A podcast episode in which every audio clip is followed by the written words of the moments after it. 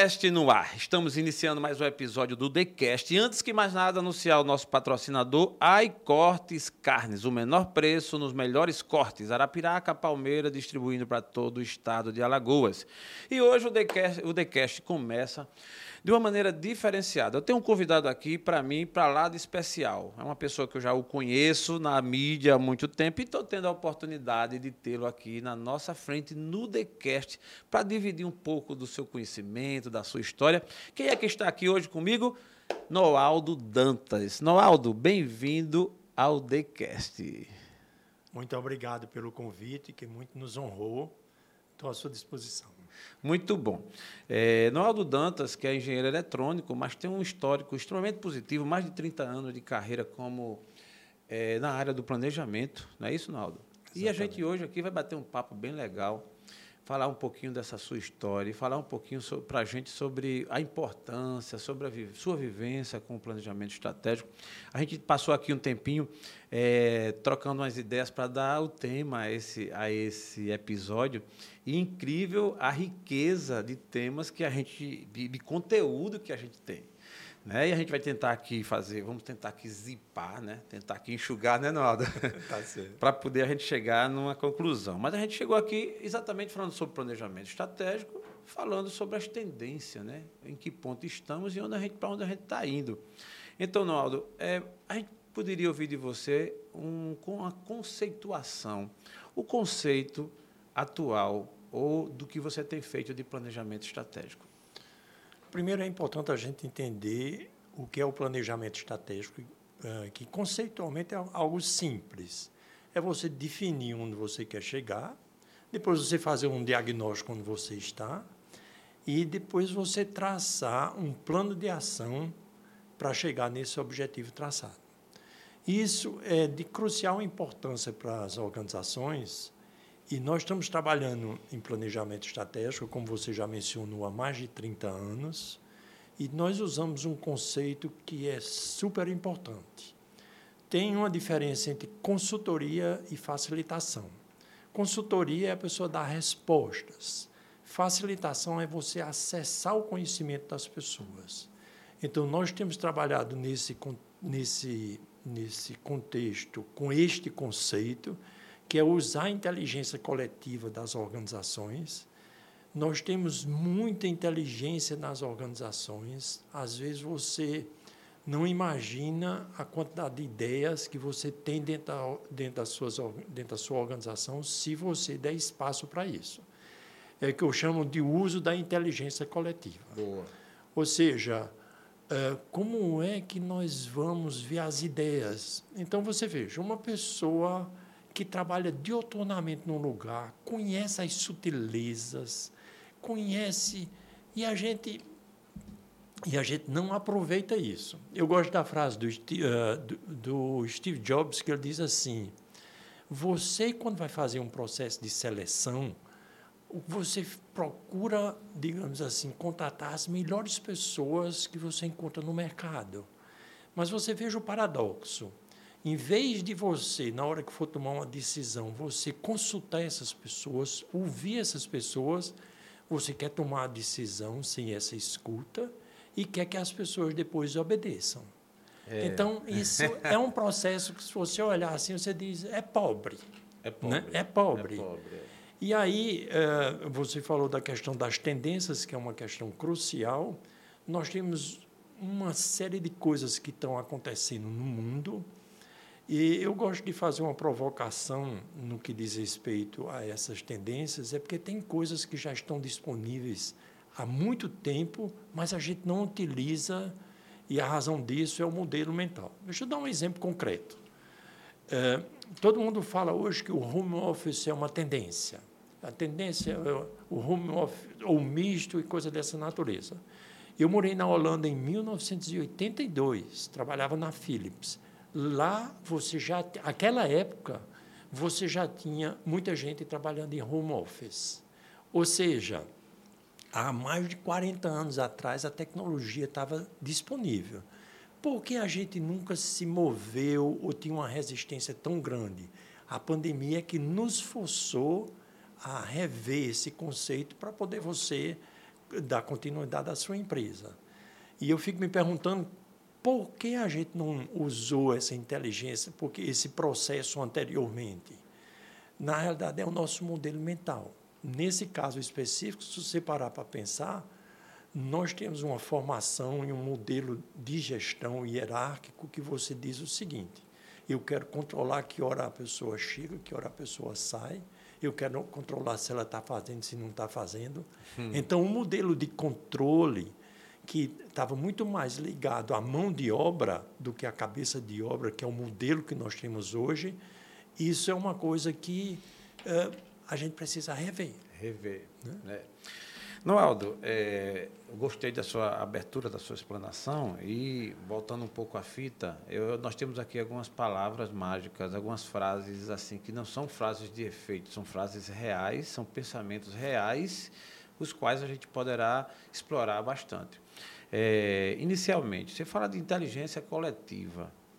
Para a nossa audiência entender melhor, é, em que em que momento, dentro de um planejamento estratégico, de modo prático, a gente pode considerar e utilizar a inteligência coletiva?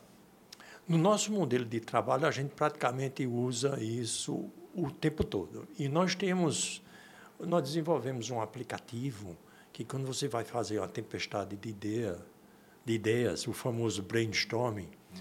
você, a pessoa pode uh, digitar no seu celular e o que você digita no celular já sai lá na frente. Boa. Então, com isso, uh, só quem pode julgar você é você mesmo, se você diz ou não diz. Nós fizemos você ver como as sutilezas fazem grande diferença. Nós colocamos uma opção nesse aplicativo que a pessoa pode fazer sugestões anônimas. Hum. Com isso, a gente duplicou o número de sugestões que que aparece, que aparece no planejamento. Incrível. Por quê? Hum. Porque, às vezes, você tem temas sensíveis. O nosso modelo mental é que se alguém critica aquilo que você está fazendo, você entenda aquilo como uma crítica pessoal. É, uma afronta. Uma afronta. É. O resultado é que a pessoa fica, digamos assim, como se diz, como diz no popular, a gente fica pisando em ovos. Sim, né? Sim. Então, eh, eu dou um exemplo que a gente estava fazendo um planejamento uh, estratégico de uma construtora. Disse que o filho do dono da construtora era uma pessoa que não era muito competente. Eu estou sendo diplomático aqui. Tá. E, e quando foi na hora do almoço, aí me disseram que era uma pessoa que estava atrapalhando, tá, tá, tá, tá, tá, tá. E eu digo, ok, você podia fazer o planejamento que você quisesse, mas se você não abordasse esse tema, não ia, não ia ter resultado. Sim. Então, a gente, as pessoas conhecem. Eu, eu, deixa eu lhe dar um exemplo que não, é, não foi meu, mas eu ouvi isso de um jornalista antigo lá de João Pessoa, que ele dizia assim, não, Aldo, você pode fazer um monte de pesquisa, mas sabe qual é a pesquisa melhor que eu faço quando eu quero saber se o jornal está saindo bem, como é que está? Eu vou para o jornaleiro e pergunto a ele, é, o que é que o pessoal está comentando. Porque com o jornaleiro, o cliente, antigamente, né, porque hoje você tem uma Sim. edição muito limitada, antiga, a pessoa chegava lá e dizia, olha, é por causa disso, por causa daquilo. Então, hoje, transformando isso num conceito mais moderno, que é, que é, você já deve ter ouvido falar do UX, que é User Experience, é você Sim. consultar o seu cliente, você precisa ouvir o seu cliente, para ver se ele está satisfeito. Mas internamente, voltando agora para o conceito que a gente está falando, internamente eu tenho que consultar o colaborador, ver quais são as ideias dele, porque ele está lá na ponta executando. Diz que tem dois, dois tipos de conhecimento.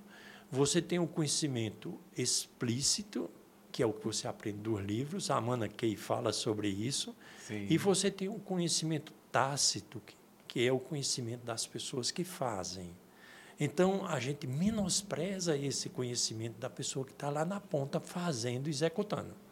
Você já deve ter ouvido a, a, ouvido a história que diz que tinha um grupo de engenheiros que estava numa fábrica de, de pasta, uh, se perguntando como é que podia aumentar o consumo de pasta. E cada um fazia uma sugestão mais sofisticada, e tinha uma pessoa que está fazendo a faxina na, na sala, E ela perguntou: Eu posso fazer uma sugestão? Eu disse: Faça. Aí ela disse: Por que vocês não aumentam o, o, o diâmetro do orifício da pasta? Ficou todo mundo olhando para essa pessoa e foi isso que foi feito, e com isso eles aumentaram muito o, o consumo da pasta. É. Então, é só para ilustrar que nós temos muito conhecimento. Às vezes a gente está gastando dinheiro para buscar conhecimento fora, quando a gente subutiliza o que tem em casa. Isso é um fato, Noaldo. Agora você há de concordar, e aí, por favor, a sua análise, de que para isso acontecer é importante que se prepare o terreno, né?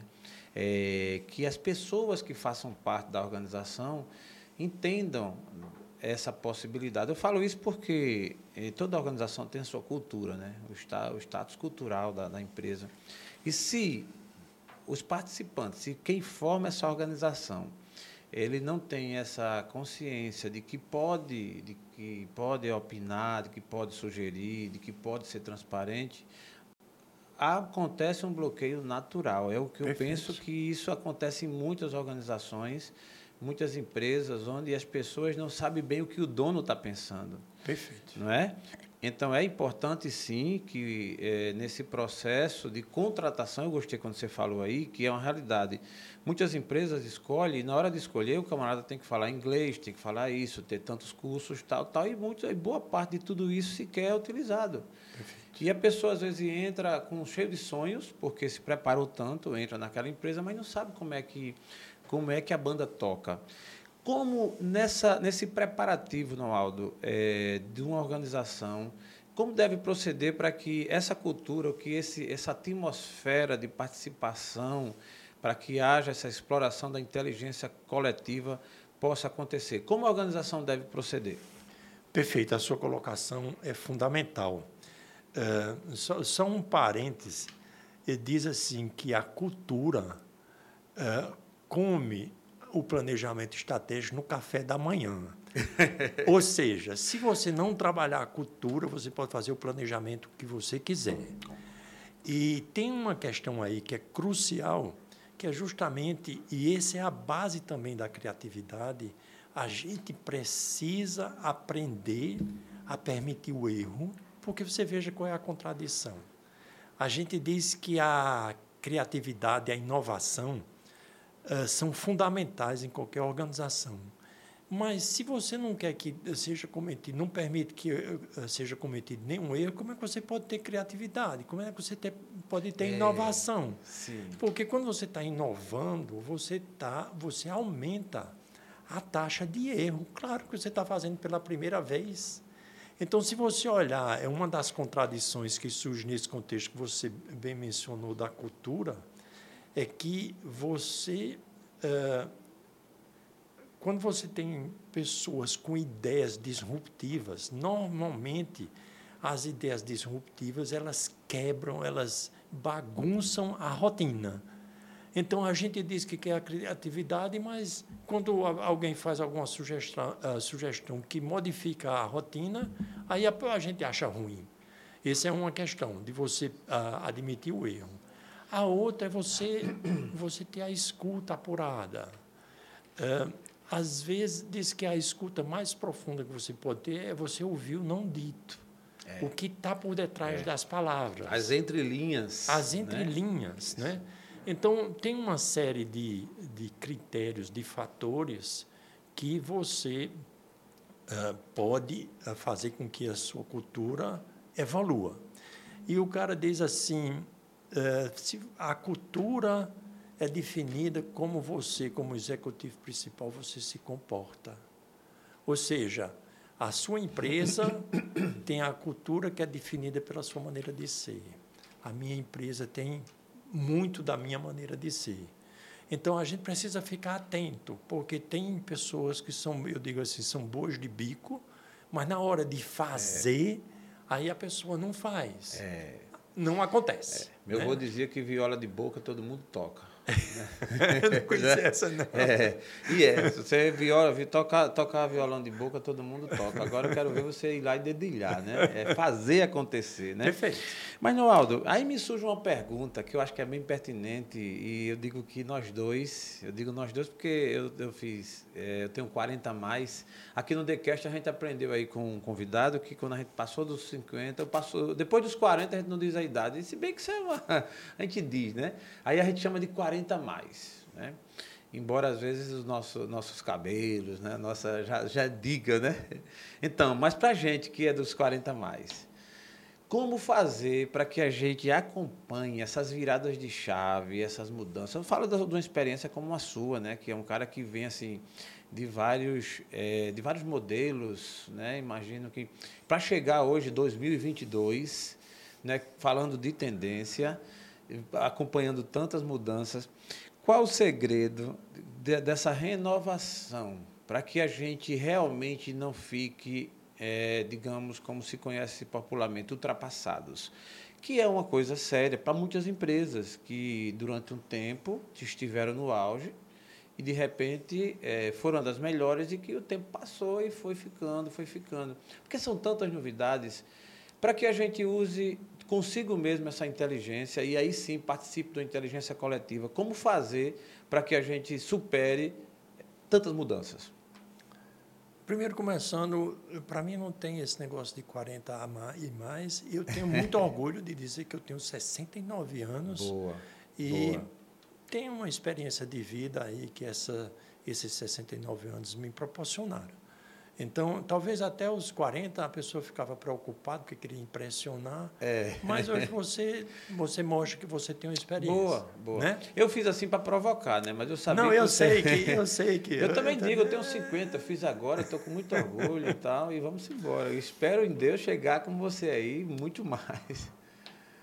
É, desculpe, repita a pergunta. A pergunta é exatamente como fazer para virar tanta chave, né? O cara, como no seu caso, que acompanhou Sim. tantas mudanças e hoje ainda se manter moderno. A pergunta é simples e complicada ao mesmo tempo. É simples porque você tem que estar constantemente aprendendo.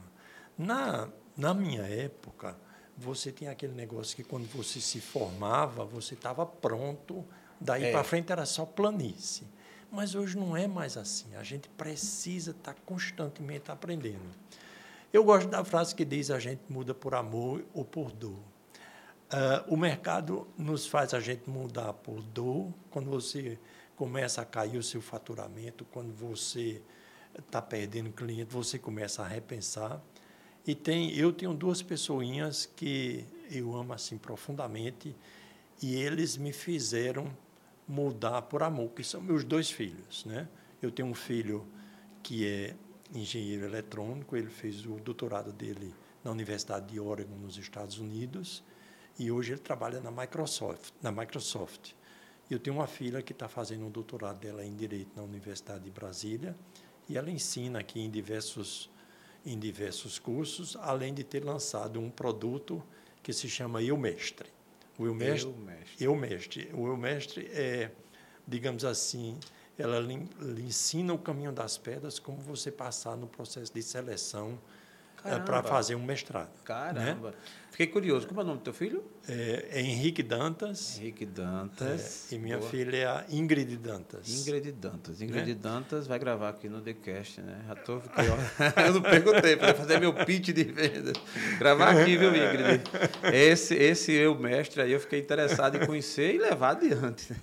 Então. Perfeito. Então, eles nos ajudam a mudar. Porque você veja, nós fomos educado dentro de determinados valores, de determinados conceitos, que hoje não são mais válidos.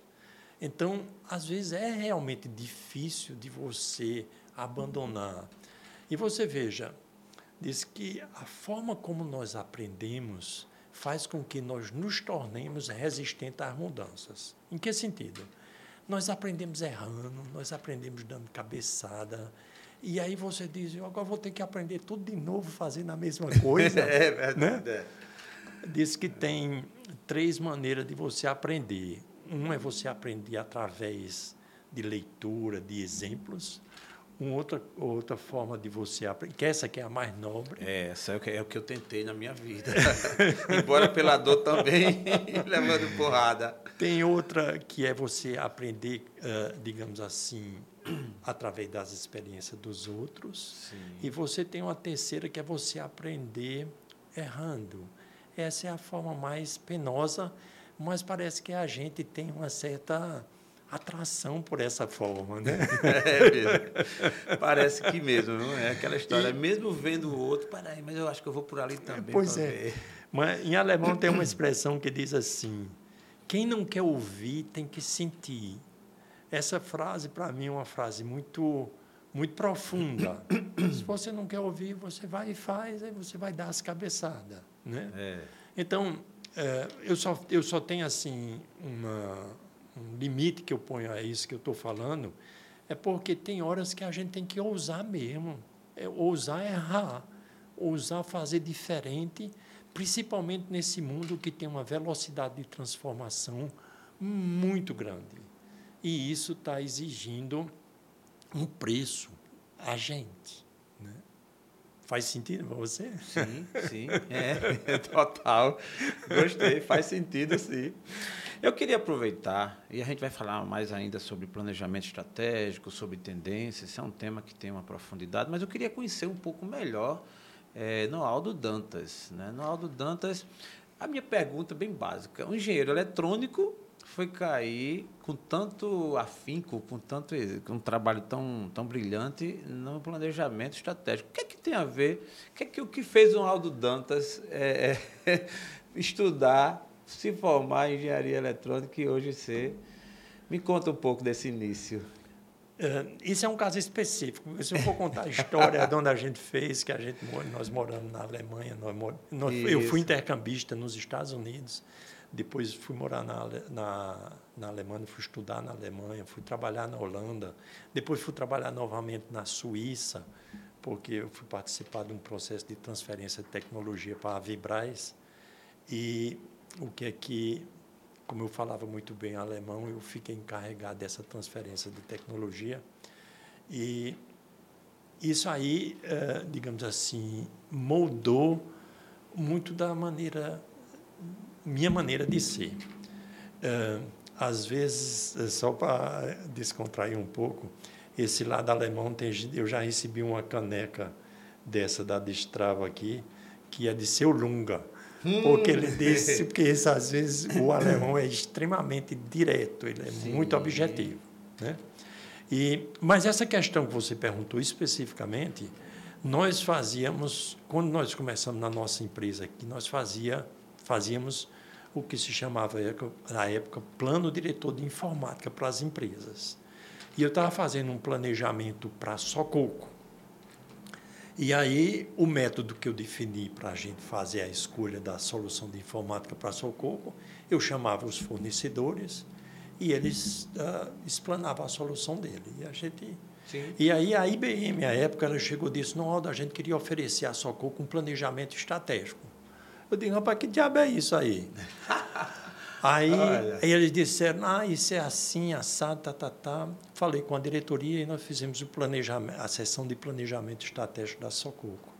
E eu fiquei assim, impressionado, porque tinha um diretor da Sococo, que ele já trabalhava na Sococo, era o braço direito do presidente, e trabalhava na empresa há mais de 16 anos, e ele disse assim, mas eu não imaginava que a Sococo fosse nem a metade do que a gente está vendo que ela é. Hum, eu digo, opa. tem alguma coisa aí. Tem coisa boa nessa Tem parada. coisa boa. Então, eu, a partir daí, dessa, desse evento, eu comecei a mergulhar na área de planejamento e me apaixonei. Porque, mas tem uma lógica por detrás disso. A gente começou com a consultoria informática, depois a gente passou a fazer o que à época se chamava OIM, hoje se chama desenho de processos. Hum. Porque se você tiver informática, mas você não tiver processo bem desenhado, não, não adianta não a informática. Você se perde no caminho, né? Se perde.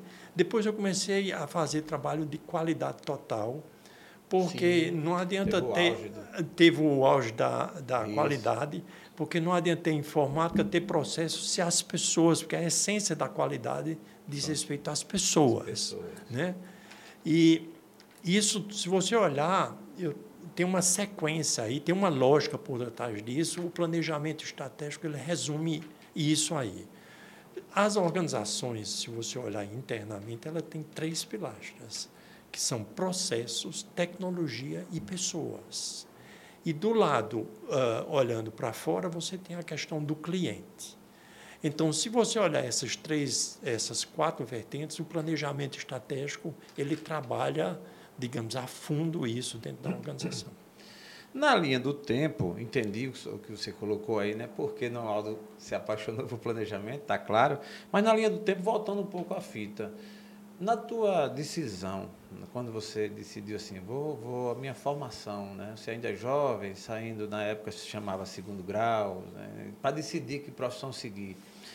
Foi, foi a primeira que você decidiu seguir, o lado da engenharia, ou você de repente pensou em outra coisa? Geralmente os pais davam muito pitaco, né? Queria muito que fosse Não, isso aquilo. No meu caso, como foi a escolha do Noaldo Dantas? Esse caso foi extremamente fácil, porque quando eu era criança sete, oito, nove anos, eu tinha a mania de desmontar as coisas.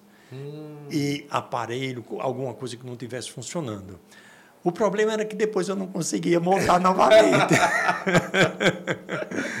então, praticamente já foi uma coisa que já na minha cabeça no ginásio, na época no, hoje não é mais, mas na época era, no ginásio, no científico já estava definido que eu ia fazer engenharia eletrônica. Entendeu, né, Cássio? O corte como vai ser, né? O menino que desmontava as coisas. Detalhe, só não sabia montar. montar de volta. Montar de volta. Aí lá ia teu pai, né? Meu filho aí, imagina. Né? É, papai era uma pessoa assim, papai era uma pessoa que ele era muito bom, ele era um comunicador, rapaz. Você não sei se você conhece o dia que Deus criou Alagoas. Sim. É, é que, que, Deus é brasileiro. É, ele, não, Deus é alagoano. Deus é alagoano, sim, pois é. rapaz. Ele, é. E ele tinha umas tiradas, é, uma das, uma das tiradas que ele que ele gostava de dizer, ele disse, rapaz, eu me esforço para ser modesto, mas me faltam argumentos. Acho que é aquela frase, né? É, no mundo tem poucas pessoas humildes, né? O mundo precisa, o mundo precisa muito de pessoas humildes assim como eu. Agora, Naldo, você falou um detalhe. Aquela, aquela poesia, aquela fase, aquela, aquele pensamento cérebro que Deus é alagoano é do seu pai. É. Ah, tá. Ele, eu li. Ele era uma pessoa que ele escrevia assim uma coisa. É, não, isso mas era foi como... amplamente divulgado. Deixa eu lhe contar uma piada que aconteceu. Eu fui dar uma entrevista. Foi na Gazeta que eu fui dar uma entrevista, e a pessoa veio me encontrar. Ele disse: Olha, Noaldo, uh, ah, Noaldo, papai foi secretário de comunicação e depois veio o Joaldo. Joaldo, é. Veio, era o Noaldo, depois veio o Joaldo. Aí disse que Joaldo chegou junto de papai e disse assim Manoaldo, rapaz, veja que absurdo. A Secretaria de Comunicação tem até uma parteira. Aí disse que ele ficou pensando. Aí ele disse: faz todo sentido. Sabe por quê? Porque às vezes a pessoa escrever um texto é um verdadeiro parto. e é. Mas é, dependendo do, do, do, do, apelo do conteúdo, né, da perspicácia que você possa desenvolver todo aquele tema, é um parto. É. e Deus é Alagoano, depois até eu quero revisar, eu quero que você me mande esse. esse ah, manda para né, você. Manda para mim, é. porque é um, é um texto, eu quero até divulgar porque hoje eu estou fazendo esse trabalho aqui. TheCast chega no Brasil, viu? A gente tem uma ponta em São Paulo, já fizemos duas temporadas em São Paulo, gravando com nordestinos que estão em São Paulo, que foram para lá e se deram bem, e outros também, paulistas também, e eu quero levar essa frase aí, que é. Deus é lagoano. Ele, tinha, ele, tinha, ele ficou apaixonado por Lagoas, ele tinha outra que ele dizia assim, eu vou para Paraíba de costas para não perder Alagoas de vista. gostei, gostei. para quem não conhece, Noaldo Dantas tem raízes. É, sim, chegou em Alagoas, é da Paraíba, né? De, de João, Campina Grande. Campina Grande, eu nasci Campina em Campina Grande. Campina Grande, né? O nosso abraço para todo o pessoal da Paraíba aí, João Pessoa, Campina Grande em especial. Mas temos aqui um que, assim, ele só respeita, obviamente, os berços, mas é alagoano. raízes em Alagoas, não é isso? Tua chegada aqui é, no Aldo em, em Alagoas. Como foi que aconteceu? Olha, lembrando que vai ter outro episódio que vai ser Noaldo Dantas na Alemanha. Aí você tem 10 anos na Alemanha, é um episódio à parte, né? Você vai falar sobre o lado britânico de você ser pontual, enfim, é outro episódio, The Cast. Perfeito. Mas como foi Noaldo Dantas chegando em Alagoas? Olha, veja só. É, só voltar só um pouquinho no tempo. Quando eu cheguei em Recife, vindo da Holanda, porque eu fui trabalhar na Philips em Recife, eh, eu sofri um pouco, porque, primeiro, pela forma direta de dizer as coisas, segundo, me chocava muito ver a pobreza depois de ter passado tanto tempo fora.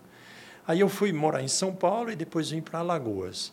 Eu sou, assim, extremamente grato a Alagoas pela forma hospitaleira. O povo alagoano é um povo muito hospitaleiro ele abre as portas.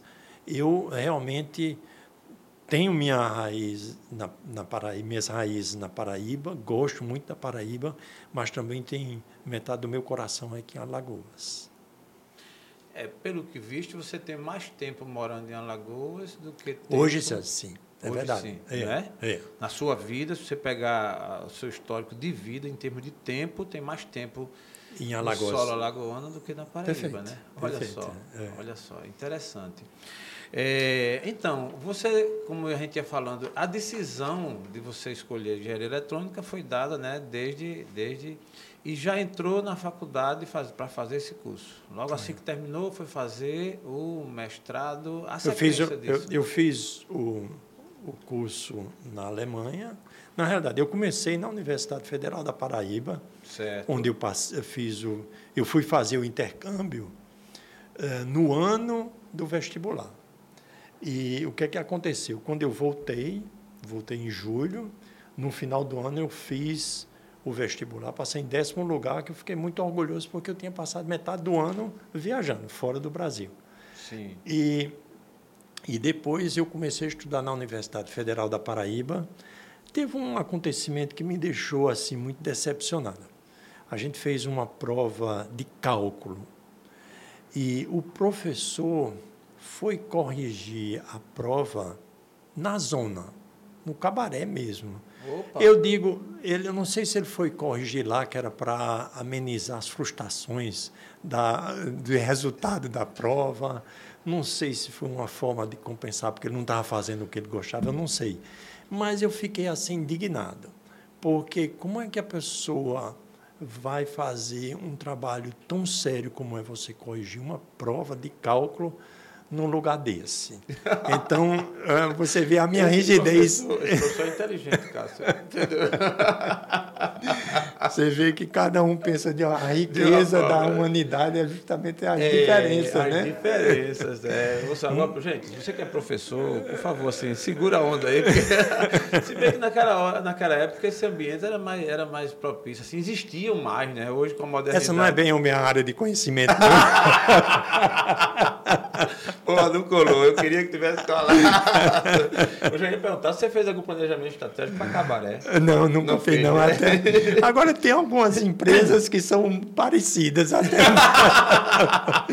Porque uma zona não entende isso aí. Entendi. Mas em termos assim de bagunça é, e de razão, coisa. É, tem empresa. Gostei. Eu estou só usando a brincadeira que você tá Lógico, lógico. É uma forma de né? descontrair. Mas... É. mas aí, foi aí quando eu eu já né, eu tenho uma doença que foi transmitida pela minha mãe, que é justamente uma degeneração, é, não é ela, mas é uma degeneração Sim. dos pequenos músculos que controlam os pés e as mãos. E é, eu tentei ir eh, para fora do Brasil, que era para ter acesso a recursos médicos. E meu pai conseguiu um emprego na Embaixada do Brasil, em Bonn. E isso foi uma experiência assim. A Embaixada do Brasil em? Em Bonn, na época era em, em Bonn. Bonn. É. Hoje é em Berlim, porque depois da unificação. Hum, tá, tá, né? tá. Mas era em Bonn. Aí eu fui morar, fui para lá e, e aí foi, foi muito estudo, porque eu vejo o que é que aconteceu. Nos dois primeiros anos na Universidade de, Ber- de eu fui trabalhar na embaixada e eu me dei um ano para continuar meus estudos. Se eu não continuasse meus não pudesse continuar meus estudos, eu voltaria. Mas antes de completar um ano, eu consegui uma vaga na Universidade Técnica de Berlim. Eu passei dois anos estudando, de manhã, de tarde, de noite. E sábado, sábado e domingo eu trabalhava para ganhar um dinheirinho para ajudar na minha manutenção. E o resultado disso é que, nos, depois de dois anos, eu tinha notas altíssimas. E aí eu pude eh, pleitear uma bolsa de estudo numa organização que ajudava pessoas superdotadas. Superdotada, eu estou falando intelectualmente, só para deixar claro aqui. depois-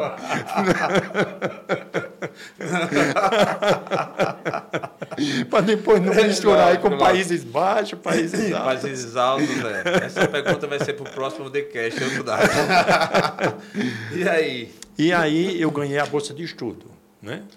E como também sou uma pessoa extremamente disciplinada e estudiosa, o resultado é que eu tenho suma cum laude da Universidade de Berlim.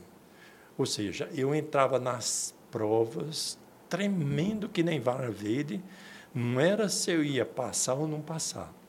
Só para só esclarecer, em alemão é o contrário daqui. A melhor nota em alemão é 1 e a pior é 6. Se, vo- se você for muito bom, aí você tira a nota 0,7. Entra, eu entrava na prova tremendo, mas não era se eu passava ou não, é se eu ia tirar 1 ou 0,7. Entendi. Então, eu, minhas notas, para uma pessoa que está estudando num, num, com um idioma diferente, eu tenho média 10 na Alemanha, e aí o governo alemão me pagou esse, essa bolsa de estudos. Caramba. Noaldo, Parece que eu estou fazendo, tô fazendo aqui uma. Mas, mas é a Não, verdade. mas é isso aí. Mas é isso que inspira, inclusive a inteligência coletiva, porque é a inteligência do Noaldo, com a do Jaelson, com a sua que está nos assistindo, que junta que a gente forma um, né, um pool, uma ideia, uma ideia nova. Então, assim, e o histórico da gente, assim, eu costumo dizer que a gente não dirige o tempo todo olhando pelo retrovisor. Mas o retrovisor ele tem um, um papel fundamental. Né? Claro. Você consegue alinhar, um balizador para você alinhar. E quando você olha para o passado, um- como uma história dessa sua, extremamente brilhante, exitosa, é, ela serve de inspiração, entendeu? Ah, Você já disse algumas coisas aqui, obviamente não convém aqui repetir e falar, mas que para mim já é inspiração. São gatilhos que eu, inclusive, vou levar para meus, meu filho que está morando fora, de gente nossa, de, de, de pessoas que estão nos ouvindo, né? Mas, Noaldo, aprender a falar alemão, eu, eu, essa língua, né? Eu penso que é tão difícil. Me conta assim, que, que- técnica, como é que tu. Aí é uma técnica extremamente simples. Arruma uma namorada que aí a coisa flui. Flui, né? flui. Mas dizem que É, eu- alemão eu tô- não, não é uma. Eu estou impossibilitado de aprender a falar alemão. Pois, pois é, se eu já, eu já fiz a ressalva se você for Boa, solteiro. Lógico, entendi, entendi. É, mas é, tem gente que diz que alemão não é uma língua, é uma doença de garganta, né? De- Porque ela é extremamente gutural. Mas o holandês é muito mais gutural do que o alemão. Ih, é, É. interessante. Em, né? Por exemplo, em alemão você diz ich begreife, é, eu entendo. Aí em, holandês você diz ich begreipe. Ou seja, você quase que escarra em cima do É outro. mesmo, É. cara. É, É uma, é uma Assim, língua. E, e o alemão ele tem uma dificuldade, porque. E você veja como isso modifica o comportamento da cultura do país. Em alemão, muitas vezes o verbo vem no fim da frase. tá. E o verbo define a frase. Se você olhar, o verbo define a frase. Então você tem que esperar até o cara terminar a frase para poder você entender o que ele está dizendo. Em português, a pessoa está no meio da frase, aí já acha que, que sabe o que o cara vai dizer, aí já interrompe. Já interrompe. É. Em alemão, é extremamente descortês você interromper uma pessoa. As pessoas ficam assim Ah, indignadas. Maria, eu tô ferrado lá. porque você, você tem que esperar a pessoa falar até o final. Entendi. Como é que acontece na nossa conversa? Você começa a falar cada vez mais depressa Sim. e às vezes até começa a faltar ar, você dá só aquela respiradinha que é para poder o outro não interromper. É. Ou seja, razão. tem dois, dois resultados aí. Um é que você fala muitas vezes e o outro é que a escuta ela fica comprometida. É. Se você não para para pensar o que, é que a pessoa está dizendo, por que, que ele disse isso. É né? verdade, é verdade. Isso tudo para mim é uma lição. Eu dois itens que a gente vai falar, vai tocar né, com base nisso aí. É um é essa da fala, né, de você ouvir mais e isso tudo está dentro desse composto do planejamento. Com porque, certeza. Né, você vai é, porque quando você não escuta, você não consegue fechar um raciocínio em conjunto, espe- especialmente. Né? Se não consegue co- fechar para você mesmo, imagine de maneira conjunta. E é um desafio para mim, você falando nessa cultura, nesse estilo né, do, do, do alemão. Eu aqui, nesse bate-papo que eu estou exercitando sempre, né? E Noaldo Dantas está aqui no TheCast gravando o episódio aí que passa do número 140, imagina. É, eu tenho exercitado isso, né? De escutar mais e tal, embora eu tenha, eu, eu também tenho essa parte de, de, de- de participação, de ver, de gostar das pessoas participarem, mas às vezes eu falo muito. Até eu fui fazendo um dos meus umas mentorias, né? Nesse universo aí dos podcasts, aí alguém disse, ó, você tem que perguntar, esperar a pessoa dar a resposta toda. E eu fico doido para fazer outra pergunta. Não, porque você, dá uma, você faz uma pergunta, mas sua pergunta é quase uma palestrinha. Eu, na hora que essa pessoa me disse, eu quis ficar chateado. Depois, rapaz, sabe que está certo. Não é aquela coisa do contraditório, né? Você conviver com a diferença. Mas é uma palestrinha válida, é para inspirar também e arrancar melhor do nosso, do nosso ouvinte. Mas, Noaldo, você fala na Alemanha, um, um spoilerzinho sobre a sua estadia lá e sobre esse aprendizado, esse crescimento que você teve, inclusive para essa questão do planejamento estratégico, né? Que não deixa de ter sido. É, a questão da pontualidade. É verdade que o alemão ele é bem mais é, pontual e tal. É, eu quero fazer aqui um confronto exatamente com a nossa cultura, né? A nossa cultura realmente é sempre do jeitinho e de uma desculpa. Como é essa coisa da pontualidade na Alemanha? É outro item que é super importante. O alemão disse que você, para ser pontual, você tem que chegar 10 minutos antes.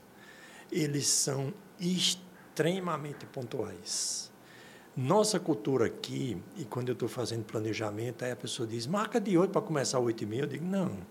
Ou a gente marca de 8 para começar 8, ou a gente marca de 8 e meia para começar 8 e meia. Então, isso é uma coisa que para eles tem muito peso, você causa uma má impressão se você fizer. A pessoa que promete e não cumpre, é como se a pessoa falasse e aquilo não tivesse, não tivesse valor. Então, ah, quando as, quem chega daqui lá, no começo estranha muito essa, digamos assim, essa flexibilidade. Você conhece essa história, já ouviu diversas vezes, é que a pessoa diz, apareça lá em casa, mas ai de você se você aparecer. Pior que é mesmo. Apareça lá em casa é ótimo. É. Ah, rapaz, tudo bem, apareça lá em casa. Como aparecer? Nem o endereço o cara É. tem, né? Nem mandou o localizador. Uma coisa que o alemão, se você chegar na casa de um alemão sem ter sido convidado, primeiro já não é uma coisa que é, que é bem vista, mas digamos que você chegou lá, ele lhe atende na porta e pergunta, sim, o que é que, o que, é que você deseja? Nossa cultura já é uma cultura mais branda. A gente pede para a pessoa entrar. Ah, aí vai dizer, depois de conversar uns 5 ou 10 minutos, a pessoa vai dizer: bicho, você vai me desculpar, mas eu, preciso, eu tenho um compromisso agora, eu não pode fazer. Lá eles não fazem isso. Quando a pessoa se acostuma, você sabe que o alemão, quando diz que gosta ou que quer, é porque ele gosta e quer. A gente aqui, às vezes, usa as palavras, digamos assim, é só para amenizar, para dar fluidez, e não para porque a pessoa realmente eh, concorda ou quer aquilo. Eu fiquei curioso. A noiva, no dia do casamento na Alemanha, chega na hora?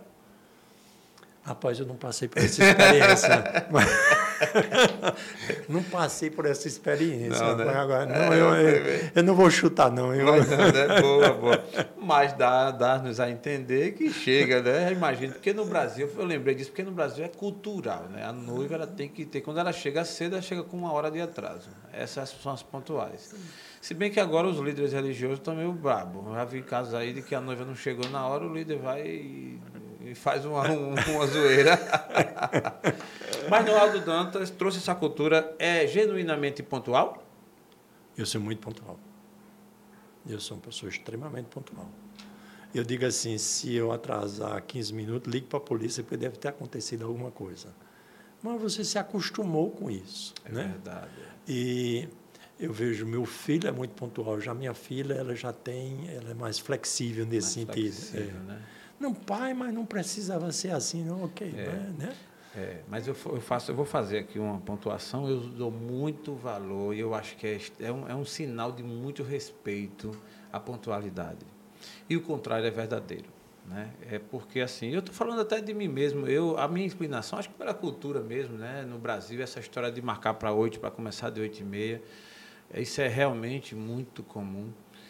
E é uma lástima, mas é verdade. E principalmente nas empresas e tal, eu tive a oportunidade de, na época, no boom da qualidade, né? É na- acho que você com certeza lembra da cervejaria, é, quando ah, teve aquele boom da cervejaria, o Vicente Falcone, a história da qualidade e tudo, e a gente teve, eu participei daqueles momentos, e foi ali onde eu aprendi a questão da pontualidade também, de marcar e de que deu a hora, quem não chegou não entra e tal. E aí, assim, isso tem um efeito extremamente positivo. Eu só faço uma ressalva, é que a gente tem que ter muito cuidado quando compara culturas. Eu vou dar um exemplo concreto de, disso aí. Quando eu cheguei da, na Holanda, eu me interessei pelo ciclismo, eu andava às vezes 100, 120 quilômetros num dia só. E quando eu cheguei aqui, eu morava em Recife, e eu saí, não sei se você conhece lá, de Candeias até Maria Farinha, Sim, de bicicleta. conheço, conheço. E eu fui com um amigo. E ele dizia, rapaz, ó, aqui você tem que andar na contramão. Porque se a pessoa Eita. vier para o seu lado, você dá tempo de pular. Eu digo, mas isso não é correto, eu tenho que andar na mão. Mas é, é um exemplo doloroso, porque esse meu amigo foi atropelado e ele praticamente ficou, ele ficou sem poder, eh, sem poder se movimentar. E, ou seja, a cultura, a gente tem que respeitar a cultura. Ele estava na mão ou na contramão? Ele estava na mão, Eita, poxa. porque ele, eu estava na mão Tá, e aí- ele- foi seguir seus Aí passos. ele se foi seguir o meu, o meu modelo. Só que eu ia muito mais na frente, como eu tenho uma condição física melhor, eu ia muito mais na frente, ele vinha de trás. E você veja, aqui tinha uma razão de ser, porque o povo tem inteligência. Eles não faziam aquilo à toa. Entendi. Ah, eu estou só faz, dando esse exemplo para ressaltar que a gente tem que ter cuidado para não comparar culturas diferentes. Ele lá tem a razão de ser para isso. Tem coisas aqui que você veja. Na Alemanha, se você encontrar um casal, o que é que você faz? Você eh, cumprimenta primeiro a mulher para depois você cumprimentar o homem. No Brasil, você não deve fazer isso. Você cumprimenta primeiro o homem para depois você cumprimentar a mulher. Lógico. Por quê? Porque eh, o cara dizia, esse cara já está se engraçando aqui. Não, então, É. a nossa cultura ela é diferente. A gente tem que respeitar a cultura É da, do país. E isso na, nas empresas também a gente tem que ver as coisas, porque não Perfeito. adianta você, digamos assim, e você pode ajudar aquela cultura a ir evoluindo. Mas você não pode chegar, querer peitar e mudar, achar que é dono Não. da verdade e coisas, coisas que eu valo. É, não, isso é importante você falar e tem coisas até que não interferem ou que não influenciam no resultado final. Perfeito. Quando eu falo numa pontualidade, por exemplo, é fato que a pontualidade ela impacta no resultado final. Sempre que você leva a sério, que você atende o combinado, e eu sempre digo que o combinado não sai caro nem barato, Perfeito. isso ajuda e muito no resultado final. Né? Mas, Noaldo, é, falando ainda sobre o nosso planejamento estratégico, falando sobre tendência, né? os elementos principais para um planejamento estratégico ser bem sucedido, exitoso, né? É, qual deles você elegeria como Olha, eh, o que eu diria que é o, o fundamental é você ficar aberto ao novo, a pensar diferente. Nós, quando fazemos, quando fazemos um planejamento estratégico, a gente investe uma hora e meia de apresentação de conceitos para primeiro negociar as bases como é que a gente vai trabalhar. Porque, veja, vou dar um exemplo assim, uma coisa pequena, mas que talvez ilustre esse conceito. Aqui, quando alguém faz uma sugestão, já tem alguém que diz: Ah, mas eu não concordo com isso, não. Tenha calma. Às é vezes você nem entendeu o que, é que a pessoa quer dizer, você é já está dizendo que não é concorda. Verdade. E se você, normalmente, quando a pessoa uh, faz alguma sugestão que é muito diferente, a, a reação negativa é quase que imediata. E aí é que eu negocio. Eu digo, olha, as pessoas vão fazer as sugestões, vão me esperar, vamos dar espaço para as pessoas explicar, explicar o que elas queriam dizer. E aqui a gente tem outra, outro viés que é custa muita energia. A gente tem um costume de ter explicação para tudo. E o interessante aí é que uma pessoa inteligente é capaz de explicar qualquer coisa, mesmo a maior besteira que a pessoa faz. Então, eu peço para a pessoa não entrar na explicação, faça a sua sugestão e deixe as pessoas avaliarem. Porque esse ficar explicando, explicando, a pessoa às vezes vai fazer uma sugestão, aí tem que contar a história pregressa da sugestão, faz a sugestão, tem que contar o prognóstico da sugestão, da sugestão. É. depois ainda tem que dar um exemplo Aí o vizinho, todo empolado, ratificando o que o meu colega falou. Eu digo, se a gente for fazer desse jeito, a gente vai morrer de tédio aqui dentro.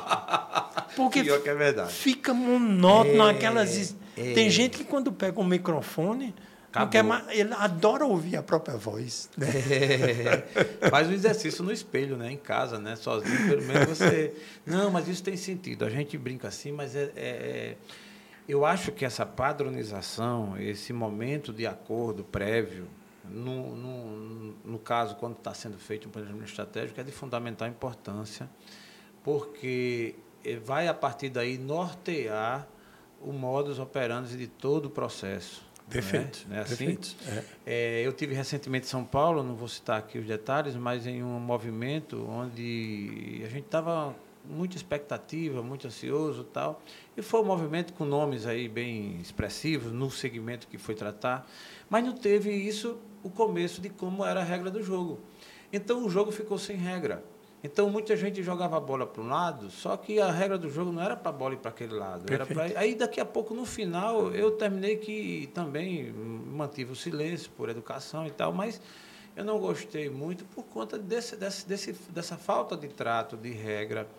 E aí, obviamente, tá, tem muito a ver com o objetivo final. Qual o objetivo final de um planejamento estratégico? Né? Qual o objetivo final desse evento, desse movimento? Se a gente não sabe, como já disse alguém, para onde vai, qualquer caminho serve. Perfeito. Não é assim? É. Na essência mesmo, o objetivo final é você tornar a empresa mais competitiva. É.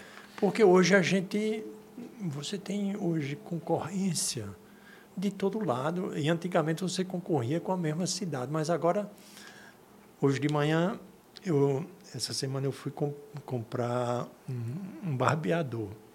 Aí entrei numa loja aqui, que eu não vou citar o nome, o barbeador custava 180 reais. Certo. Aí eu entrei aqui no celular, o, o barbeador custava 92 reais. Na Amazon.com. Aí eu digo, meu Deus do céu, mas veja como está, é. que distância. Então você, a concorrência hoje, ela não é mais na mesma cidade, no mesmo bairro, mas você está concorrendo sim, nacionalmente, sim, você está concorrendo às vezes mundialmente. Então é um mundo novo e a gente precisa se é. tem naturalmente alguns negócios que eles reagem, precisam reagir mais rápido a essa mudança tem outros negócios que ele tem, digamos assim, um tempo mais longo, ele tem mais tempo para se adaptar. Né? Imagino. Não, Aldo, quando você fala em planejamento estratégico, fala num movimento como esse, você tem um elemento que eu penso muito importante que, que é de cada componente, que é o autoconhecimento. Que é as pessoas realmente se conhecerem, e eu acho isso desafiador. No sentido de, de, de contribuir. Né? Quando você se conhece, você pode dar um. É, pulando a fita para esse mesmo tema, autoconhecimento, ele, ele, é, ele é finito, ou seja, chega um momento em que a pessoa diz assim, não, eu, eu realmente eu me auto, eu, eu me conheço. Ou ele é, ele, ou ele é necessita de sempre estar tendo esse exercício, na sua visão? Primeiro, eu queria voltar um pouquinho aí num, num item que você falou que é muito importante. Uma das primeiras coisas que a gente faz no planejamento é justamente levantar o perfil das pessoas. Por que a gente levanta um perfil? Porque, veja só, se você tem uma pessoa que é extrovertida, a pessoa extrovertida gosta de falar, falar, falar, falar. O introvertido, ele fala pouco, ele fica quieto, mas tudo que ele fala já foi pensado e repensado. O pessoal diz na brincadeira que o extrovertido pensa ouvindo a sua própria voz. Né? é porque eles vão falando e vão. Aí você tem uma pessoa que é detalhista. Aí a pessoa começa a, a contar detalhe do detalhe. Eu uso isso para eu entender como é que a pessoa funciona e com isso eu poder abordar de uma forma mais coerente o que ela está, como ela está se comportando, que às vezes está ajudando e pode estar tá, tá atrapalhando a própria sessão de planejamento. Eu estou falando aqui no contexto do planejamento. O autoconhecimento, eu não digo que ele é uma coisa uh, importante para para o planejamento estratégico. Ele é mais, ele é importante para a vida. Nós precisamos nos tornar competentes, nos conhecer. Eu digo na brincadeira que a gente tem um erro de fabricação é que os olhos são voltados para fora. Nós somos bons, bons em detectar os erros dos outros. Mas nós temos uma dificuldade imensa de detectar nossas próprias falhas. Primeiro, porque a gente não gosta de escutar. No que diz respeito aos outros, eu digo na brincadeira: todo dia a pessoa passa a língua no esmeril, a bichinha parece uma jararaca, qualquer coisinha já está criticando, e a gente precisa evoluir nesse sentido. Eu gosto muito da colocação, que, se não me engano, foi o Jacques Welch que falou, que a pessoa perguntou o que é que um executivo do século XXI, de que ele precisa entender? Entender. Aí a pessoa perguntou, precisa entender de marketing? Ele disse, não. Precisa entender de finanças? Não. Precisa entender de produção? Não. Ele disse, a coisa mais importante que qualquer executivo precisa entender é de gente. E falando em português errado, a primeira gente que você tem que entender é de si mesmo. Entendi. Né? É então é fundamental para poder você uh, caminhar na direção. Veja só a contradição que a gente tem na nossa, na nossa sociedade. Uh, o processo Hoffman ele fala que nós temos nós temos um corpo que é habitado por três seres: um ser intelectual, um ser emocional e um ser espiritual. O nosso ser intelectual é um obeso que ocupa o espaço inteiro, porque nós reprimimos o nosso ser emocional. Então, o nosso ser emocional é um raquítico, que ele não sabe lidar com as emoções. Elas não foram valorizadas, principalmente os homens, que foram muito reprimidos no que diz respeito às emoções.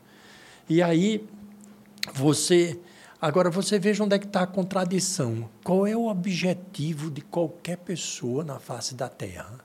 É ser feliz. E ser feliz é o quê? Uma emoção ou é alguma coisa da razão? Hum. Então, você veja que até para você alcançar essa felicidade, você precisa se conhecer, precisa aprender a priorizar as coisas. E falando em priorização, a pandemia ela nos ofereceu uma oportunidade muito interessante. Nós fomos confrontados com a, a finitude da vida. E nós perdemos amigos, nossos parentes, pessoas que eram, nos eram muito caras. E então você, a pandemia não deu oportunidade de você dizer, ok, o que é que eu estou fazendo? O que é que é importante? Por que, é que eu estou prisando? Por que, é que eu estou brigando às vezes por coisa que não vale a pena brigar? brigar né? Então, eu acho que a gente precisa, a gente está tendo agora uma oportunidade de sair de todo esse processo de transformação como, como eh, pessoas mais evoluídas, mais desenvolvidas. Aí a minha pergunta ainda sobre essa questão do autoconhecimento. É, um exemplo próprio, Aldo Dantas, ainda exercita esse autoconhecimento? Olha, em termos de autoconhecimento, a gente, eu fiz o processo Hoffman já três vezes. Eu fiz um eu fiz já durante três vezes também um curso de meditação que são 11 dias. Durante 11 dias você é acordado às 4 horas da manhã, quatro e meia você começa a meditar e medita até às 9 horas da noite. E durante esses 11 dias você não pode dizer nenhuma palavra, não tem esse bom dia, é obrigado. Mesmo. 11 dias só você concentrado. Os três primeiros dias você fica concentrado só no ar que entra e sai da sua narina. A cabeça da gente é como um macaquinho que fica pulando de um lado para o outro. Nos três primeiros dias é, você sofre, aí depois você começa a quietar Caramba. a mente. Então, tem recursos que a gente pode utilizar. Então, eu sempre fui uma pessoa muito curiosa nesse sentido, de ver como, como é que a gente pode evoluir, como é que a gente pode crescer nesse sentido. Caramba, Naldo, esse, esse coisa da meditação aí para mim foi, e assim, eu até querendo me ver no negócio desse. Eu passar 11 dias meditando, acordando 4 da manhã, meditando de 4 e meia até... Às, 9 horas da noite. 9 horas da noite, sem falar. Para o cara que gosta tanto de falar, eu acho que se ele passar por essa... mas, é, é, é, mas é interessante, mas é interessante. Penso Você que... tem... É, Caramba, esse, é, Jael, se você tem uma, da, uma das melhores sensações que eu já senti na vida, um momento de luz, é quando você, uh, você, na realidade, nós temos dois corpos que eles dizem. Você tem um corpo físico e tem um corpo mental. Você já ouviu falar da pessoa que teve uma perna amputada, mas continua coçando o pé, mas o pé não está mais lá, porque a perna é. já foi amputada. É porque o, a mente da gente usa o corpo para armazenar coisas no corpo. E nesse processo de meditação, de repente, às vezes você está fazendo, porque depois do, dos três, nos três primeiros dias é só pensar, no uh, se concentrar no ar que entra e sai da sua narina. Nos outros dias você fica varrendo o seu corpo do topo até a sola do pé centenas, milhares de vezes. Ele diz com isso você vai limpando o corpo. E tem um determinado momento que é como se o seu corpo fosse feito de cinza e ele se, se desmanchasse. É uma sensação assim extraordinária. Caramba. É uma coisa. Só você viver. Não só tem como você. É, só você vivendo para você tem um local passar. apropriado, né? Geralmente. Então, quer dizer, é um local muito. Tem que ser um local que você fica lá concentrado, todo mundo. Entendi. Né? Então, tem coisas que, para a gente explorar no mundo, seja onde for, né? que, que na realidade pode levar a gente para outros patamares. Outros né? patamares. Importante demais. Noaldo, com relação ainda ao planejamento estratégico, temos um item que é a negociação, né? que eu acho que é relevante e há quem diga que a gente já amanhece negociando, né? Eu conheci um juiz que ele sempre, eu fui juiz classista na época, né? O vogal, tinha ele como togal, era o vogal, e ele dizia uma coisa que eu nunca esqueci. Aí eu sempre tinha que negociar, fazer o pregão com as partes, era na justiça trabalhista. E aí sempre a gente ia propor acordos e tal, e fazer a famosa negociação, né? É, eu era da linha da negociação. Ele dizia o seguinte: olha, a gente tem que negociar, a gente tem que fazer acordo, aliás, porque o acordo você faz todo dia, até com sua mulher. Você só vive com sua mulher até hoje, ou a mulher com o marido, porque negocia, tem que negociar e tal. Tem que fazer acordo. Para a visão do Noaldo Danta, Noaldo Dantas, estrategista no planejamento estratégico, qual a importância da negociação nesse processo? Fundamental. Né, você já usou essa, esse exemplo, a gente acorda tem que negociar consigo mesmo. Você diz, eu me levanto ou não me levanto. e você passa o dia, você negocia com mulher, com filho, com colaborador, com, com, com chefe, com cliente. Você está o tempo todo negociando. Infelizmente, nós não fomos treinados. Se eu fosse definir uma matéria para para o curso, para o nosso currículo, era colocar a negociação. Eu fui à Universidade de Buffalo, à Universidade de Harvard, nos Estados Unidos fazer um curso de negociação. E a gente precisa aprender a negociar, a encontrar caminhos. No Brasil, a gente está tendo uma evolução muito grande, muito boa. Você falou da área do direito. Você tem agora no próprio Código Civil, hoje tem é, primeiro uma priorização de, na busca de acordo para depois você ir para o litígio mesmo que muitos advogados foram tão treinados no litígio que ainda não estão acostumados. Mas você vê que a negociação está, tá, digamos assim, ocupando um espaço cada vez maior. No planejamento estratégico, é uma grande sessão de negociação, porque tem visões diferentes, tem caminhos diferentes, E aí entra de novo, a gente volta para o item que você começou a nossa conversa, que é da inteligência coletiva também de você ouvir. No nosso caso aí, a gente tem um processo que as pessoas vão fazendo as sugestões e depois as pessoas votam. E, e aí não deixa de ser, porque às vezes você fica surpreso, porque você acha que essa minha ideia é fantástica, mas depois ela fica lá embaixo. Na... Então, é uma grande sessão de negociação para definir o objetivo, para definir como medir esse objetivo, para definir o plano de ação. Então, é, eu acredito que seja hoje uma das competências fundamentais para a gente aprender e para a gente sobreviver nesse mundo tão, digamos assim, cheio de, de arestas e de áreas de atrito. O maior obstáculo, ao seu ver, de uma boa negociação? Qual o principal obstáculo que a gente poderia considerar? Eu entendo que um dos maiores obstáculos é a escuta. Eu, eu gosto de uma, uma chargezinha que diz o seguinte: uma, uma, é ruim quando você tem uma pessoa contra a outra e é bom quando você tem uma pessoa e outra contra um problema. Mas às vezes a gente fica discutindo um contra o outro. E tem um livro que é muito famoso, que são Sete Hábitos de Pessoas Altamente Eficazes, mais ou menos nessa linha. E ele diz: se você se dispuser tentar primeiro entender o outro, entender mesmo o outro, para depois você buscar ser entendido, aí a gente já dá um salto de qualidade. Né? Aí você tem aspecto como a escuta, aí você tem aspecto como uh, a, o respeito ao outro, porque tem gente que sai atropelando, pede, digamos assim, o controle emocional e já sai atropelando o outro. É fato. Ronaldo, no planejamento estratégico, né, num momento como esse, e aí fazendo gancho com negociação, Existe o que, o que se é falado bastante hoje, que são as crenças limitantes, coisas que a gente traz, é, como, até como ideologias mesmo, que bloqueiam.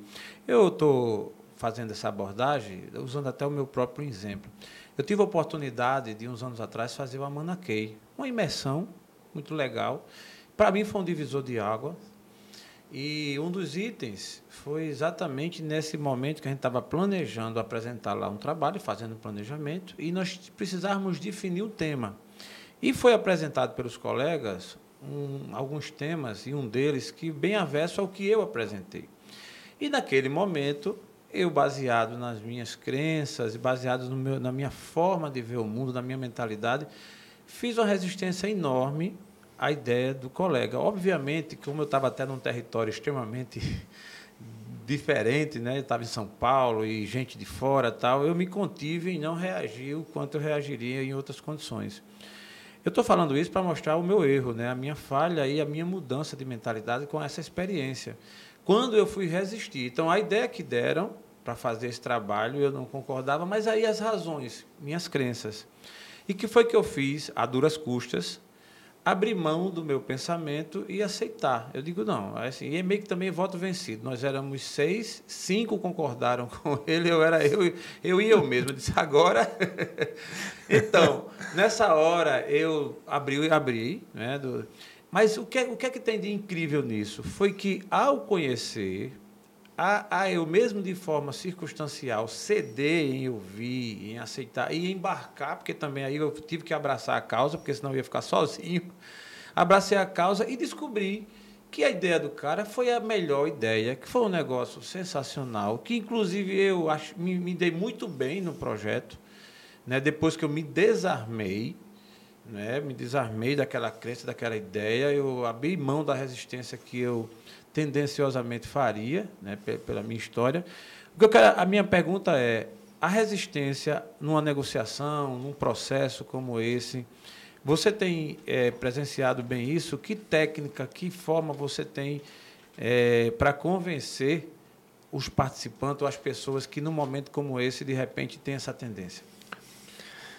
Volta a primeira, primeira coisa que você abriu nossa negociação, a inteligência coletiva. Você veja o que é que, o que, é que a inteligência popular diz. A voz do povo é a voz de Deus. Então, a gente precisa escutar, às vezes a gente está preso no modelo. A gente pode argumentar, mas se você tem cinco pessoas numa direção e uma na outra, tem uma boa probabilidade aí de, de não é à toa que o sistema de votação não é que ele seja sempre correto, mas essa essa a gente ficar atento, né? Vamos ouvir, ok, não tem. Então essa a gente faz esse processo de votação, mas quando de, mesmo depois que sai a votação é isso mesmo que vocês querem, tá, a gente está ok com isso aqui. Então eu acho que a gente precisa uh, ter esse, essa flexibilidade. Eu só queria lhe fazer um comentário ainda um pouco mais profundo, é que os filhos da gente, eles forçam a gente a negociar, porque você não pode dizer para o seu filho, não, eu não quero mais conversar com você, deixa você escanteia, como às vezes você podia fazer com um profissional da sua área de trabalho. Você tem que enfrentar a situação, tem que conversar, tem que ver como encontrar uma solução.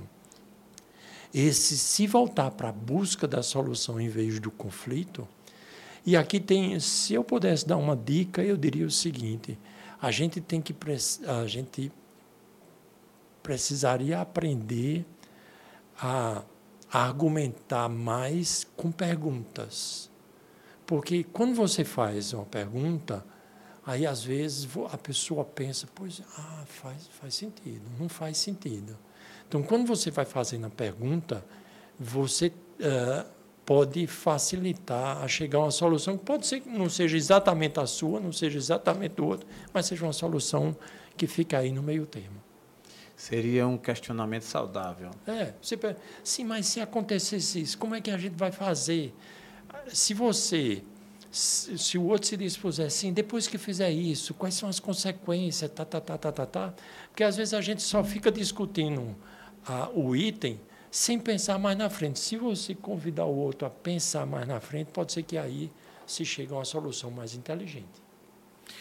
Muito bom. Estamos no TheCast hoje aqui conversando um bate-papo muito legal com o Noaldo Dantas, ele que é conhecido até no Brasil com a sua habilidade de tratar do planejamento estratégico nas organizações, nas empresas e agora também, e aliás sempre com essa visão do planejamento pessoal, que é onde pode tudo dar contribuir para dar certo, não é isso? Me fala um pouquinho do planejamento nesse contexto, Noaldo, do pessoal. Quando você fala de uma organização, você fala de, dentro de um, digamos assim, de uma certa complexidade maior, que envolve mais processos. E você tratando de alguém. Alguém senta na frente do Noaldo Dantas e diz assim, rapaz, eu não sei para onde estou indo. Estou sem norte. O que é que eu faço, Noaldo? O que é que o Noaldo faz? Que é que... É, eu digo que o Nirvana profissional é a interseção de três subconjuntos. Os talentos, aquilo que você gosta de fazer e aquilo que o mercado está disposto a, a, pagar muito por isso. Se você olhar a, a interseção desses três subconjuntos, seria você fazer aqui, ou você ser regiamente pago para, usando os seus talentos, fazer o que você gosta. Então, a gente trabalha nessa, a gente trabalha nessa linha de raciocínio e a gente tem feito muitas experiências, porque tem pessoas que saem atirando para um lado, atirando para outro. E quando eu faço, faço aquela dinâmica da pessoa escrever o nome dela com uma mão e depois com a outra, então é fundamental que você aproveite os talentos que Deus, que, uh, Deus lhe deu. Se a gente tentar querer ser o que a gente é, uh, não querer ser o que a gente não é, a probabilidade de fracasso é muito grande. É diferente quando você aproveita os seus dons. Se uma pessoa ela tem a capacidade de ver o todo, eh, você bota ele para execução, tem tendência de não dar certo. Se você pega uma pessoa que é super detalhista e você bota para a área de planejamento, também tem tendência a não dar certo. Então, entra aí o autoconhecimento, entra aí você ter consciência dos seus talentos. Aqui eu gosto de dar o exemplo que, às vezes, quando você tem um talento, você nem sabe que você tem um talento. É, você, é, não sei se você já assistiu o show Holiday on Ice onde o pessoal uh, é um show de patinação. Hum. E você olha que aquilo é a coisa mais parece a coisa mais fácil do mundo, porque a pessoa faz com uma competência fantástica. Mas vai fazer aquilo. O falar em público. Sim. Você tem essa facilidade de se expressar em público, de fazer isso aí. Tem pessoas que têm mais medo da moto do que de falar de, em público, uh, falar em público. Então, você conhecer as suas competências, você se conectar com o seu coração, para você sair de um que eu chamo um atoleiro. A gente fica o tempo todo tentando corresponder à expectativa, quando é pequeno, é de pai, de mãe, de esposa, de filho, e as suas expectativas, às vezes, ela fica na rabeira de tudo. Isso não pode ser um processo competente. A gente precisa parar, ver onde é que a gente é competente, o que é que a gente realmente gosta de fazer, e, e aí você buscar uma forma de aproveitar aquelas competências. Aí você deixa de trabalhar. Você conhece a história de Confúcio que diz: na hora que você encontra aquilo que realmente você gosta, você deixa de trabalhar. Faz sentido? Total. Muito bom. Estou atrás desse momento. Estou perto, estou perto. Mas é interessante, é, Noaldo, e já na reta final, caminhando para o nosso final desse bate-papo, que por mim pode ir muito mais longe, né? E vamos deixar já certo aqui outras oportunidades, temas não vão faltar. É, eu queria ainda falando sobre planejamento, falar sobre a, a palavra que inicialmente tocamos, que é tendências, as tendências.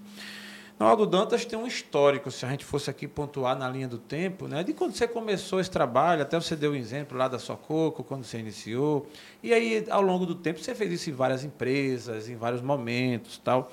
Existe uma evolução nesse processo. Né? E estamos hoje, 2022, Ronaldo ainda em plena ativa, fazendo seu trabalho.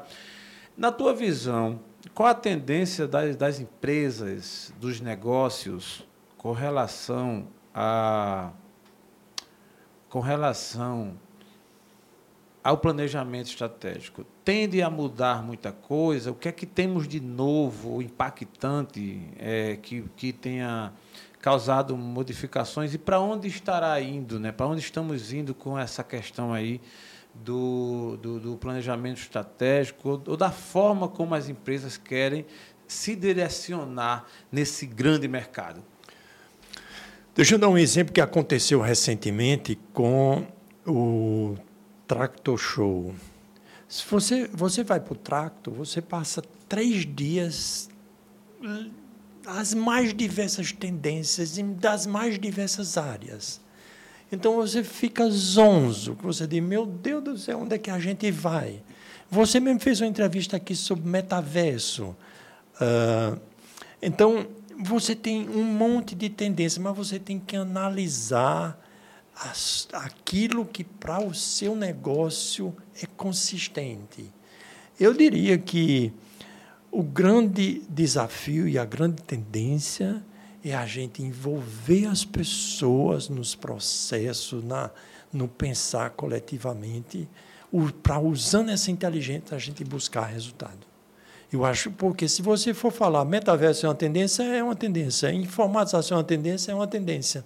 Agora, desde que eu abri minha empresa para fazer para fazer o plano diretor de informática, a tecnologia já era uma tendência. Então, sempre vão ter, vão aparecer novas tecnologias, você tem inteligência artificial, agora você tem com 5G, você tem internet das coisas. Então, uh, o meu filho que trabalha, que trabalha na Microsoft nos Estados Unidos, ele trabalha justamente no machine learning, que é o aprendizado de máquina. E, e ele, ele trabalha com big data. Então, as empresas chegam para a Microsoft com um determinado problema e ele vai encontrar uma solução. Eu, eu quero dizer que cada empresa tem as suas especificidades e você dizer o que é melhor para um ou para outro uh, é muito difícil. Agora, você, eu digo que tem um erro que a gente comete com frequência, é você definir a estratégia sem levar em consideração a visão do cliente. Esse é um grande erro. Esse é uma, uma coisa, digamos assim, é uma antitendência que você não pode fazer. Mas tem gente, às vezes, que não leva em consideração. Então, a experiência do cliente, ele ficar satisfeito, ele se envolver no processo, é crucial para ele voltar e para ele indicar também para outros, para outros clientes. Muito bom. Essa, essa realmente é uma tendência, é, Noaldo. E se a gente trazer, por exemplo, para um elemento que hoje, um item que hoje é relevante em todos os negócios, que são as redes sociais. Né? Você fala da tecnologia, tem um, vários braços. Aí fala das redes sociais. E você falando aí das pessoas, de envolver mais as pessoas, isso é uma realidade. E, por exemplo, nas redes sociais você tem toda uma técnica, tem formas de você aparecer, de você postar e tal, mas o que foi que eu descobri ao longo desses poucos meses, né, de 11 meses que eu estou no digital? Imagine que eu sou eu estou aqui também ainda aprendendo na fase de evolução, mas um dos itens que eu mais tenho ouvido e a conclusão final é a humanização. Perfeito. Excelente palavra. o processo. Então, seja que empresa for, seja que negócio for, e quando a gente fala em humanizar, a palavra em si ela é bem abrangente. É você trazer o, o humano, né? no melhor sentido da palavra, para dentro do negócio, para aparecer e de forma mais natural possível. Perfeito. Né? Perfeito. É uma das coisas que me atraiu nessa versão aí desse modelo de podcast, é isso aqui.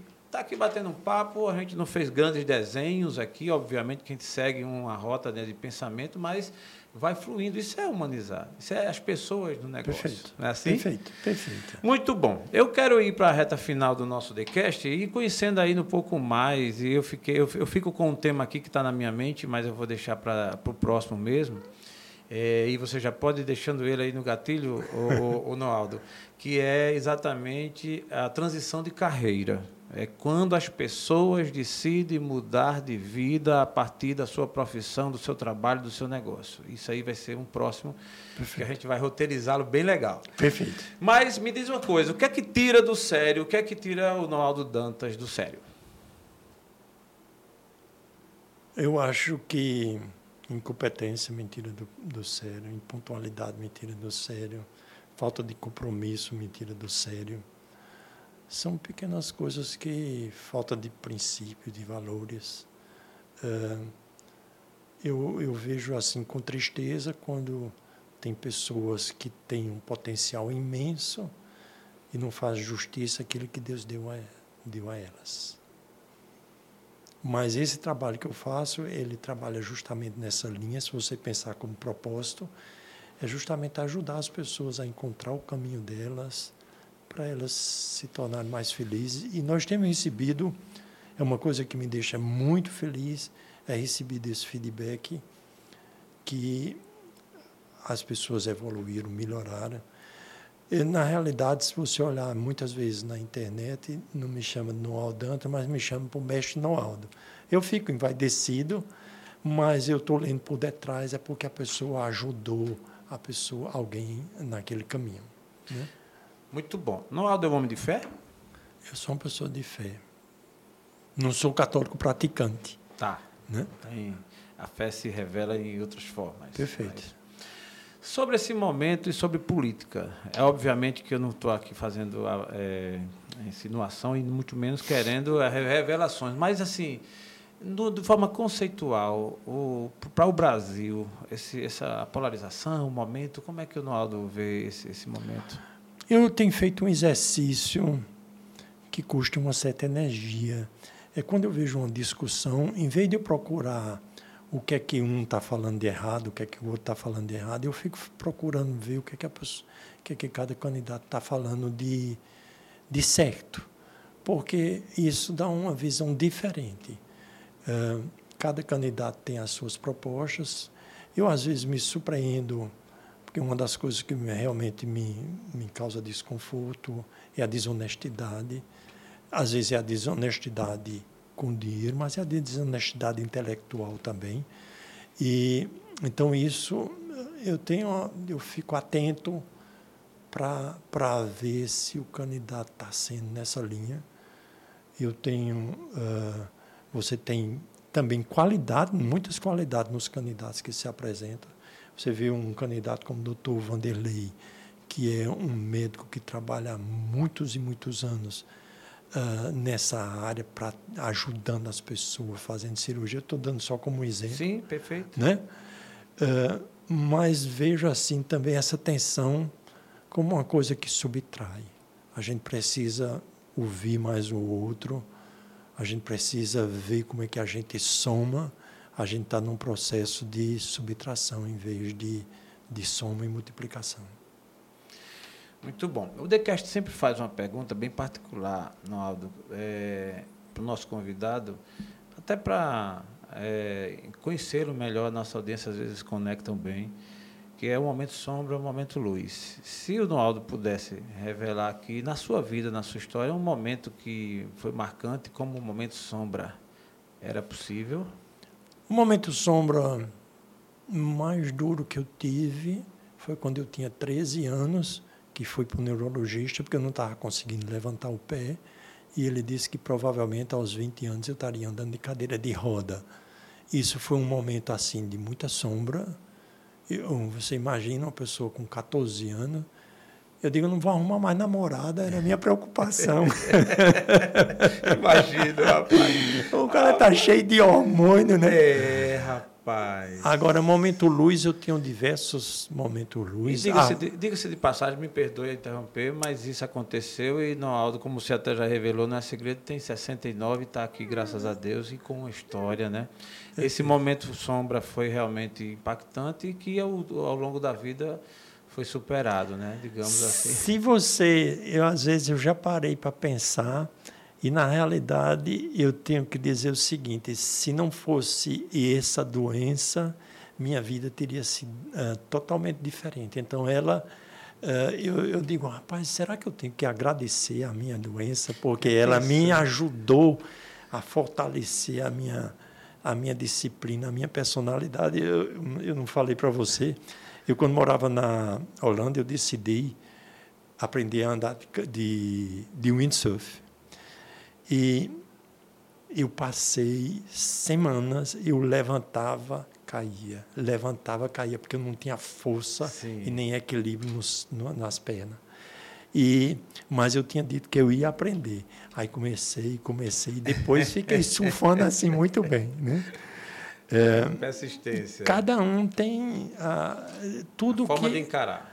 É a forma de encarar, mesmo as coisas ruins, dependendo como você as encara, você pode transformar aquilo numa coisa positiva. Muito bom. Momento luz. Momento luz, eu tenho diversos momentos luz. O nascimento do meu filho, da minha filha, a formação, uh, o dia da formatura. Eu fui para os Estados Unidos ver a formatura do meu filho uh, na Universidade de Oregon, de Oregon, do PhD dele.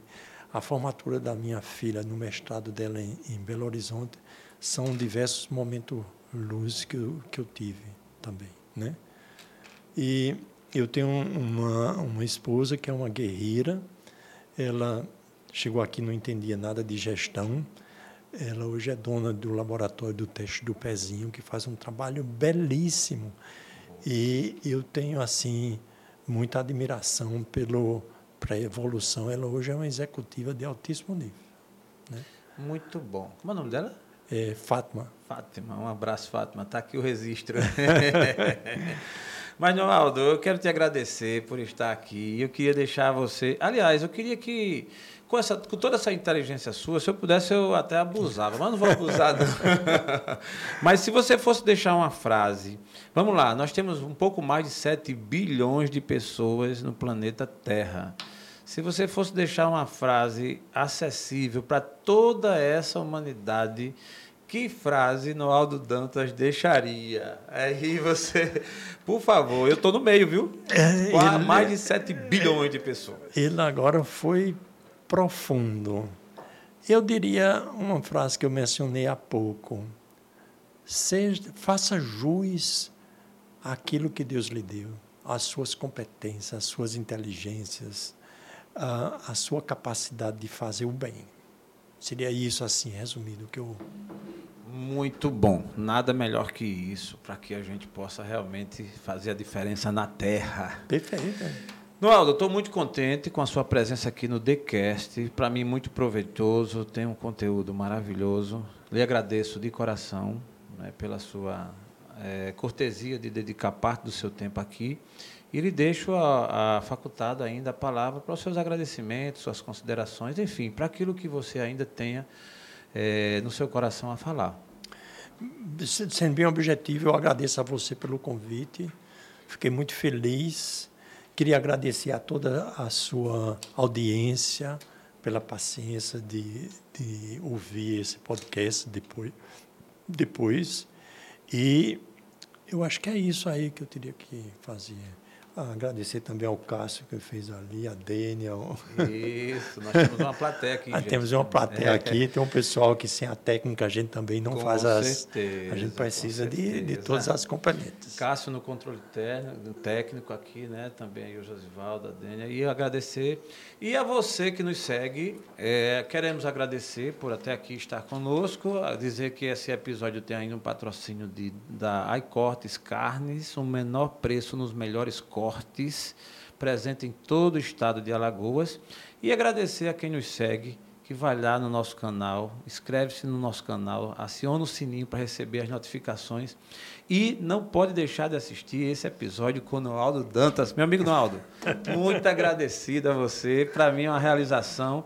É o TheCast que tem aí já vários nomes no nosso portfólio aqui presente como convidado e agora a gente está sendo coroado nesse dia de hoje com o Noaldo Dantas, a quem eu tenho um respeito e uma consideração muito grande, falando sério, pela competência e pelo papel que você já representou e representa nesse nosso estado de Alagoas. Um paraibano que chegou aqui, ficou e agora foi. Agora já está.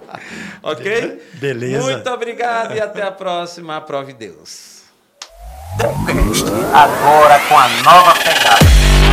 Daycast, agora mudou. Daycast.